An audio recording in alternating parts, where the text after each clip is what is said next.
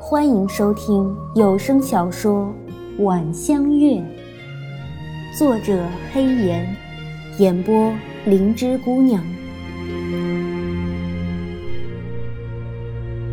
第十一集，又打仗了。当燕子姬死在肚皮上的消息传遍天下时，汉南突然举兵北上，泽魏、莫氏两国分别于西南、东北响应。同时攻打北国，意图将之瓜分。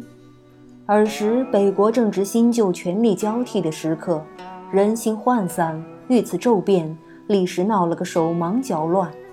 或许是迁怒，凤燕北对整个北国都充满恨意，在逃出其地界那一刻，曾回头发誓要将之踏平。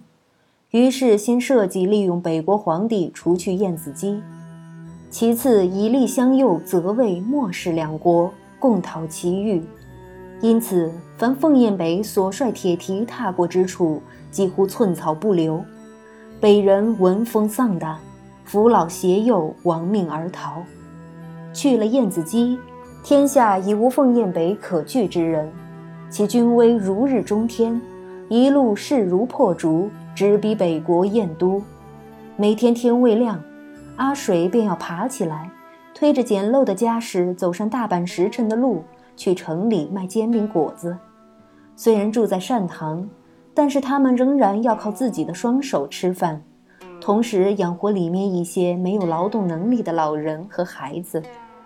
莫阳城不大，不过由于靠近国都，南来北往的行脚商很多，所以做点小生意也勉强能糊口。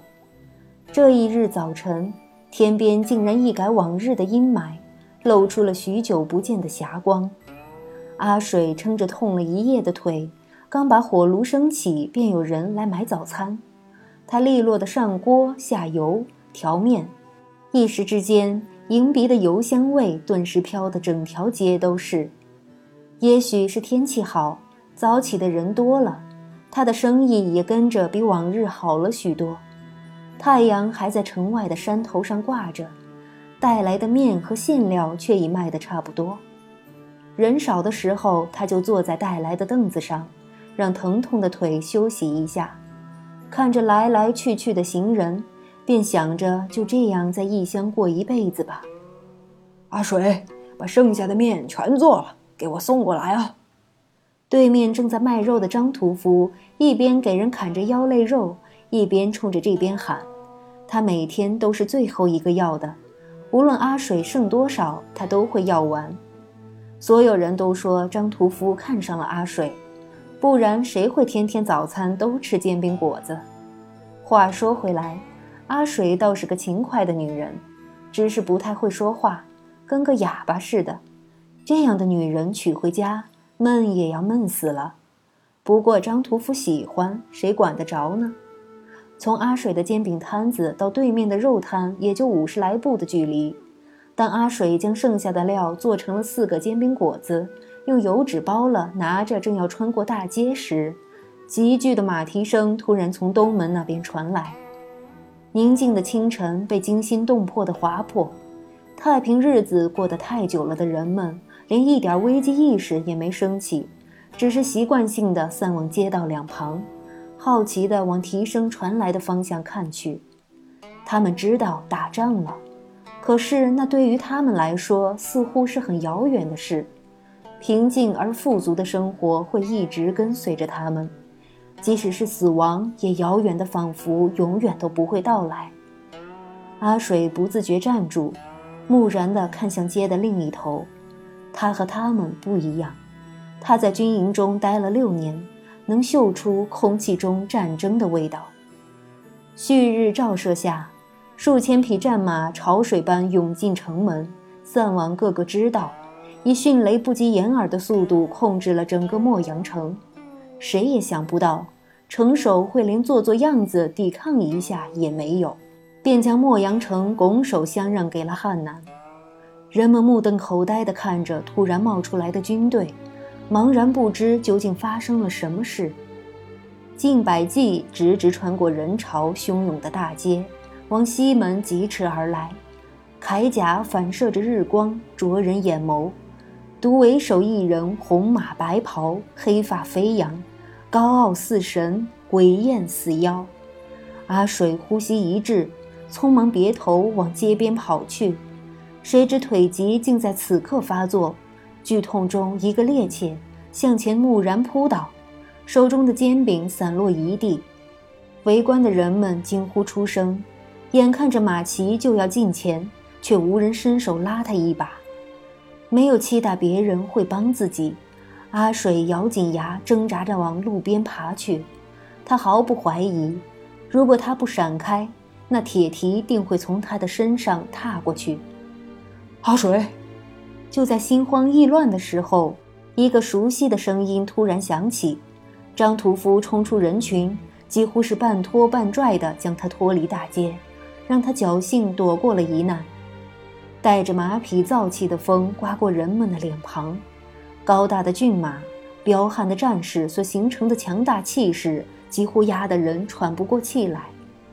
出乎所有人意料的，驰出一段距离时，那为首之人突然抬手做了个停止的手势，所有骑士立时勒紧手上的缰绳，强硬地控制住疾跑中的战马。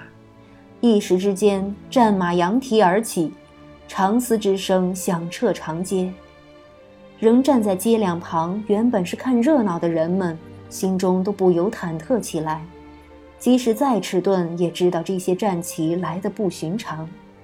他们早就听过其他地方的战事，听过那些让人肝胆俱寒的传言，只是一直认为那不过是寻常的边疆战士罢了，怎么也连累不到这天子脚下。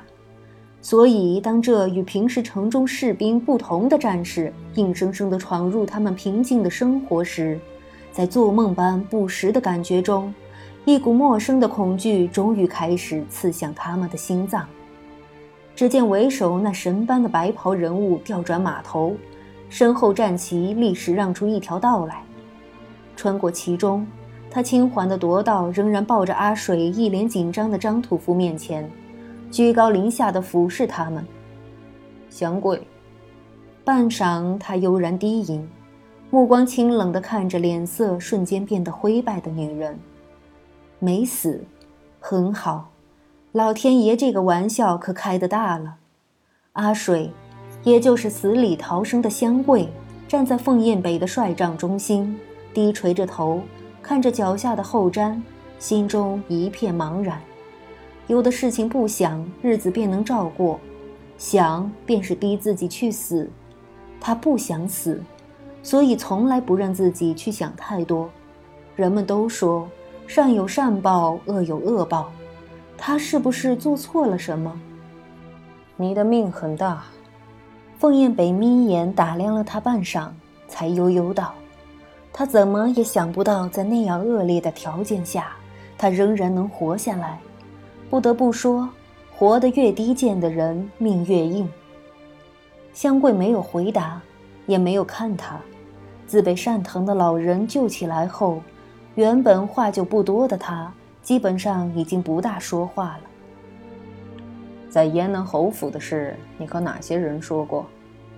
温柔地摩挲着拇指上的青铜扳指，凤燕北盯着他的头顶，状似随意地问。香桂闻言。好一会儿，就在凤燕北耐性僵尸时，才有所反应。他慢慢的抬起头，见面以来第一次正视座上的男人，那个曾被他当成天上月亮一样仰望的存在，只是双眼中再没有了以往的暖。摇了摇头，他又垂下了脑袋。他连想都不敢去想，又怎么会和人说？为什么？他以为自己不会问，不会说，谁知仍不由自主开了久闭的口。这个为什么在他的脑子里盘旋了半年多，压得他几乎喘不过气来。如今吐了出来，答案是什么？似乎也并不是那么重要。凤燕北胸口一滞，他自然知道他问的为什么是指什么。你活着，我难安。他大可不必回答的，思及此，他有些恼。原来是这样。香桂的头垂得更低了，手下意识地去摸那个变形的手环，心中叹了口气：“是不是很后悔救了我？”见他不怒不骂不指责，凤燕北反而更恼，站起身来到香桂面前，伸手掐住她的下巴抬了起来。香桂沉默地与他对视，稍微摇了下头，表明自己的意思，没挣脱他的手。也没避开他凌厉的眼神，后悔，不，他从来没有想过。他知道，如果一切从来，他依然不会弃他于不顾。他并非舍己为人的圣人，只是因为他在他心中毕竟与别人不一样。自经历过那场劫难后，没有一个人能如香桂这般与他无惧的对视。他眼中的坦荡，仿佛一根鞭子，狠狠地抽在凤燕北的心上，像沾到了什么污秽之物般。他大手一扬，将香桂甩了出去。香桂的脚本来就不好使，如此一来，连站稳也难。砰的一声，摔倒在了地上。还好地毡厚实，摔得不是很痛，只是腿的问题，一时半会儿也爬不起来。凤燕北眼中浮起阴鸷的光芒，踏前一步，在他面前蹲下，俯视着那张没什么血色的脸。你住哪里？如果有可能，他打算把半年来一切与他接触过的人都铲除干净，以免留下隐患。察觉到他眼中的杀机，香桂心中一紧，隐约猜到了他的意图，咬了咬牙。他知道，即使自己不说，他也有本事查出来。这半年来，他的日子虽然不好过，但是总也有那么一些人对他好，他怎能连累他们？我没对任何人说过，求你别去找他们。他无法再去顾虑是否会触怒他，蓦地伸手抓住他的袖子，急切地解释。一抹轻鄙的笑浮上唇角，求我。你凭什么？凤燕北的话因看到他额角深入发际的疤痕而戛然而止。我凭什么相信你？他改口，知道自己终于还是不能对他曾经救过自己的事情无动于衷，不能忘记他坠崖时的迷茫眼神。这些在过去的半年里，就像噩梦一样，时刻侵扰着他，让他无法安睡。香桂张了张口，却没说出一个字。他凭什么相信他？凭什么？凤燕北笑，再次掐住他的下颚。当他看到那双一直沉默的眼睛，失去了镇定。我倒是有办法。他的声音突然变得温柔无比，像是对着情人的低喃。香桂不由自主地对上他闪烁着奇异光芒的眼。心中蓦的一片迷茫。听众朋友们，本集播讲完毕，感谢您的收听。